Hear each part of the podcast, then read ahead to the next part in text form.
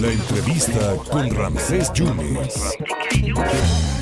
Oiga, qué privilegio, ¿eh? Nadie maneja el tema geopolítico como el doctor Alfredo Jalife Rame, que está en la línea telefónica. Acaba de llegar de Bolivia, tendremos 3, 4 días y está muy pendiente de lo que pasa en el mundo. Doctor, muchas gracias por la oportunidad de platicar con el público de Veracruz en el 97.7 y en el 101.1. 76 días de esta invasión rusa a Ucrania.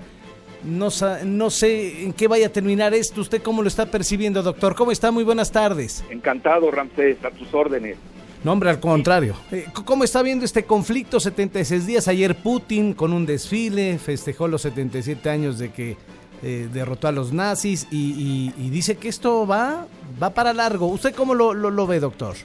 Bueno, yo desde el inicio la, definí como una lo, lo que eh, como una la primera guerra híbrida mundial. Sí. Si no se ha dado una guerra como tal, en realidad sí este, estamos viendo a, a 30 países de la OTAN y a otros 10 más aliados de la OTAN que acaban de asistir a una base aérea de, en Alemania de Estados Unidos, que Alemania poca gente lo sabe, pero es un país ocupado eh, desde la Segunda Guerra Mundial por Estados Unidos.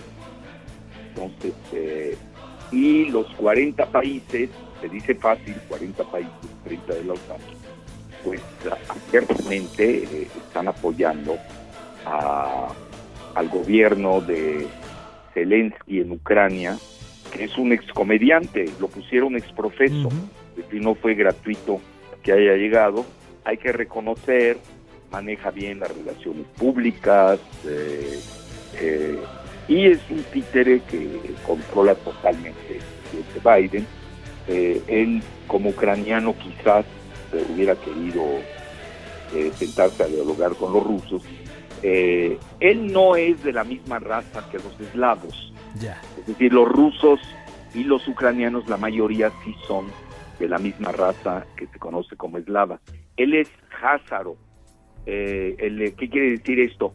Es una denominación de los israelíes que se convirtieron al judaísmo en el siglo eh, alrededor del 7 al 11, eh, y, y son de origen centroasiático mongol. Lo digo respetuosamente, ¿eh? no estoy aquí, no, no hay chanfles por el estilo racial, es todo lo contrario. Por eso quizás él no sienta lo mismo que otro ucraniano eh, se hubiera sentado a negociar con sus hermanos rusos, pues son de la misma raza.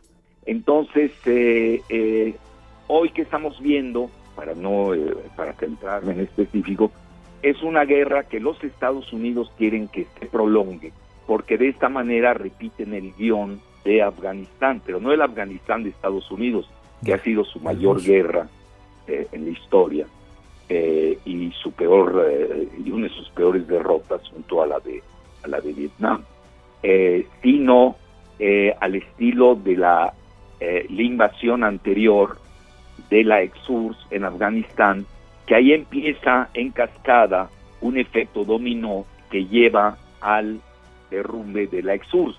Primero se da la salida de Afganistán, 1989, luego viene la caída del muro de Berlín, muy bien armada, eh, y luego eh, se da la, eh, pues la disolución de la URSS en 1991, que era pues su máximo adversario geopolítico del momento.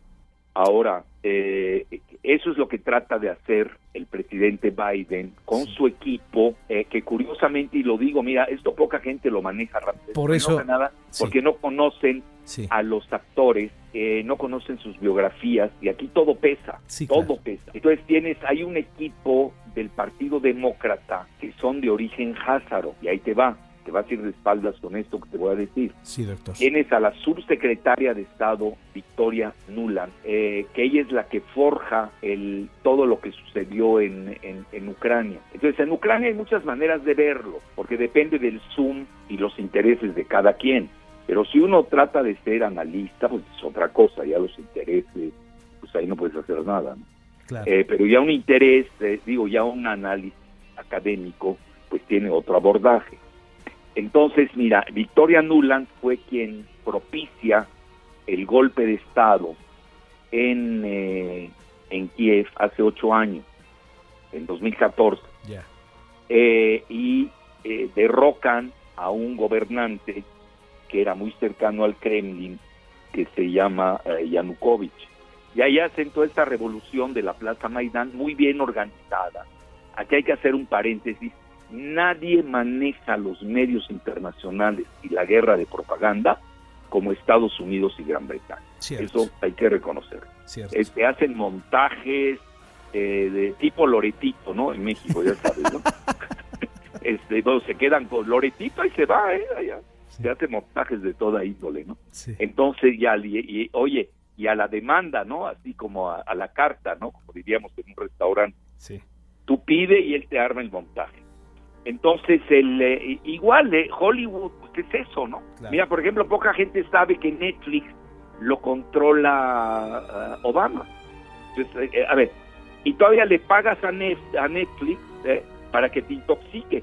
Bueno, Sí. así es el gran público y muchas veces las guerras eh, pueden ganar así. Así Pero es. tiene la guerra de propaganda tiene también su límite. Hoy Sí. si tú en Occidente, creo que yo soy una voz disidente porque y yo me dedico a analizar Sí. y la mayor parte de la, de la opinión pública, pues naturalmente es reactiva, emotiva, eh, te hacen un montaje de, de que asesinan a niños, eh, pues eh, enfureces y con Claro. justa razón, pues arremeten contra quien supuestamente lo hizo. Sí. Pero ya en el análisis, ya cuando uno es más eh, crudo, más en el, en el tipo de análisis, pues te das cuenta pues que no es así. Claro. Entonces, ¿por qué? Porque yo leo a los rusos, leo a los chinos, leo a los iraníes, leo a los mismos israelíes y obviamente leo desde que nací prácticamente a la, a la prensa anglosajona. Sí. Entonces, y hoy te recomiendo ampliamente, me llamó mucho la atención, pues una, eh, un, eh, eso te va a marcar la pauta de cómo va la guerra y Sí. luego te doy yo mi muy humilde opinión. Sí. El, eh, el eh, nada menos que Thomas Friedman, otro Házaro, fíjate, y me faltó el Házaro de Departamento de Estado, que es Anthony Blinken. Y no estoy bromeando, lo puedes. No, no, no. Por, por eso. Hoy es muy fácil. Y luego tienes Jake Sullivan, que es el asesor de seguridad nacional de Biden. Es Házaro también. Es una guerra, esto no lo están manejando. Yo voy a hacer un, un ensayo próximamente. Sí. La guerra de los Házaros contra los eslavos ortodoxos. Aquí hay una guerra religiosa que no se atreve a decir su nombre. Perfecto. Fíjate esto, cómo lo van descubriendo. Claro, es un pensamiento muy original Sí. y ya luego lo van a empezar a repetir. Sí, pero para eso se Pero dedica eso- uno a la investigación.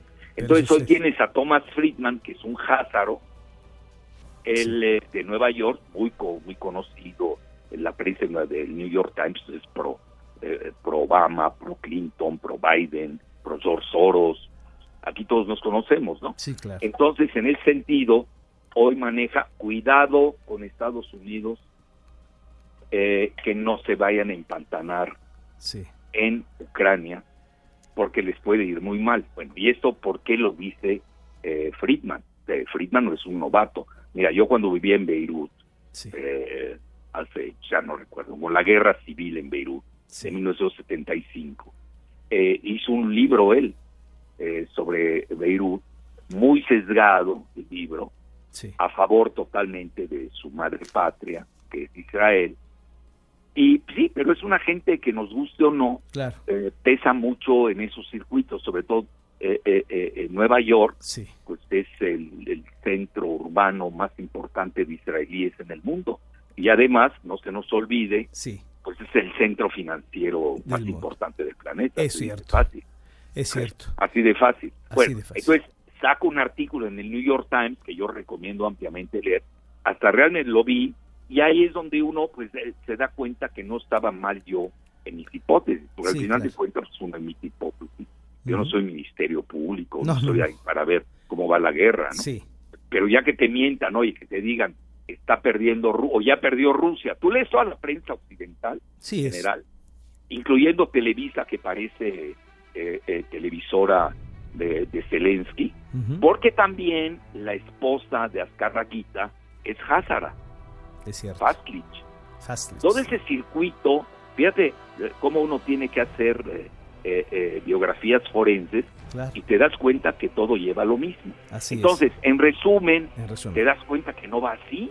No, pues no. Entonces, que la guerra, pues no, ahorita qué podemos decir, y ahí te va mi muy humilde. Bueno, pero ¿qué dice eh, eh, eh, George Friedman?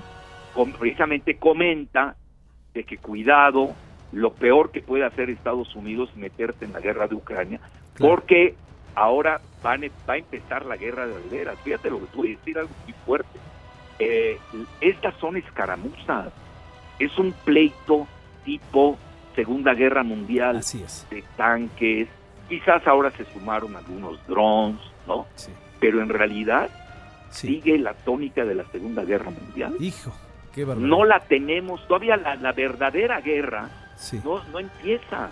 ¿Por qué razón? Y lo digo con mucha responsabilidad. porque Rusia tiene el mejor arsenal nuclear y de armas hipersónicas que no... Bueno, Estados Unidos sí tiene un muy buen arsenal nuclear. Eh, más o menos está al nivel de la del de Rusia, pero ahí se aniquilarían mutuamente. Y luego si te va, es si ya Ucrania no es Ucrania, la guerra de Ucrania rebasa lo que estamos viendo en los medios. Y es una guerra de Twitter. si tú me preguntas en Twitter, pues ganó Zelensky y perdió Putin. Pues Pero si te vas a otras ecuaciones, que ahorita hay tiempo que las enumero, nos vamos a dar cuenta con datos duros, o con eh, subjetivismos, de que hay muchas guerras en Ucrania que se están librando simultáneamente y de ahí que pega el grito en el cielo el Házaro Tomás Friedman diciendo, oigan señores, ¿a dónde van? Claro. ¿Qué está pasando? Pero ahí va lo principal, este, eh, Ramsés, que, que por cierto tu nombre es más egipcio que libanés. sí, eso sí, sí, así es. ¿Y no has reclamado? No, pues... fue un gusto culposo de los diez mandamientos, don Alfredo. Se nos ah, termina el tiempo, pero eso me da pausa a que le podemos, si usted lo permite, seguir platicando con usted. Claro, con mucho gusto. Sí, porque ahorita esto va para largo. No, lo único que quiero llegar es lo siguiente. Sí. Entonces, Sida, no ha empezado la verdadera guerra. Por eso están amagando mutuamente de ambos lados que pueden usar armas nucleares, ya sea tácticas y estratégicas, que sería el inicio del fin del género Hijo. Yo creo que ninguno de los dos quiere llegar ahí. No. Entonces aquellos que salen y dicen, ya ganó Zelensky, pues está bien para Twitter, para Televisa, para Loretito, a ese nivel, diviértanse. Pero ya en el análisis duro y puro, oye, yo estoy viendo que el rubro se revaluó. Es cierto.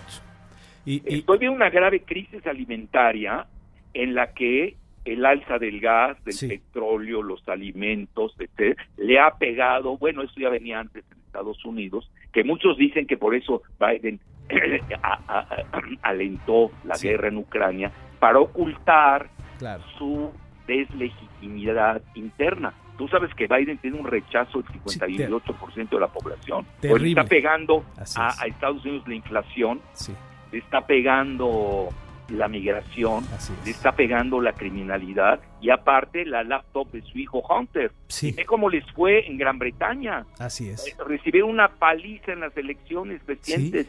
Ahora locales en Gran Bretaña, Así de Boris Johnson, que tiene un repudio del 70%, perdieron Norirlanda por la que se dio una guerra civil de, de, cuántos años.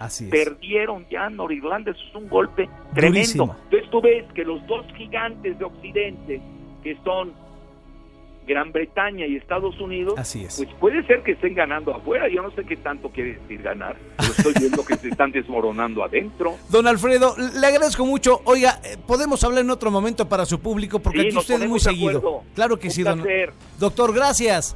Pues, pues, nadie mejor que el doctor Alfredo Jalife Rame, porque él sí ve desde otra perspectiva el conflicto que se está generando en Ucrania con la invasión rusa. El doctor Alfredo Jalife Rame.